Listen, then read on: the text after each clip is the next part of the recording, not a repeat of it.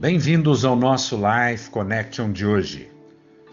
Efésios capítulo 1, versículo 17 a 19 nos diz: Para que o Deus de nosso Senhor Jesus Cristo, o Pai da glória, vos conceda espírito de sabedoria e de revelação no pleno conhecimento dele, iluminando os olhos do vosso coração, para saberdes qual é a esperança do seu chamamento qual é a riqueza da glória da sua herança nos santos e qual a suprema grandeza do seu poder para com os que cremos, segundo a eficácia da força do seu poder.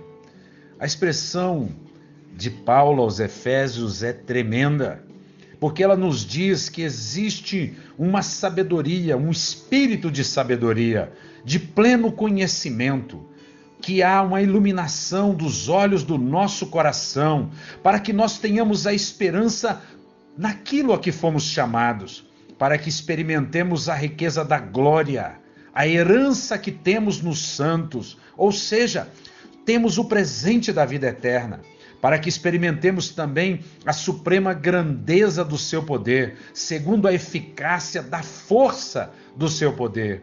É maravilhoso saber que em Jesus nós temos um espírito aperfeiçoado, nós temos o pleno conhecimento da sabedoria.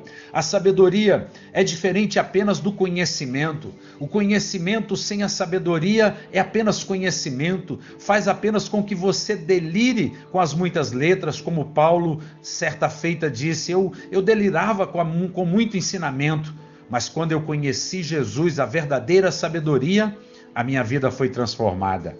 E a nossa vida é transformada quando nós conhecemos a Jesus, quando nós temos o espírito de sabedoria e a revelação que está no pleno conhecimento de quem é Jesus.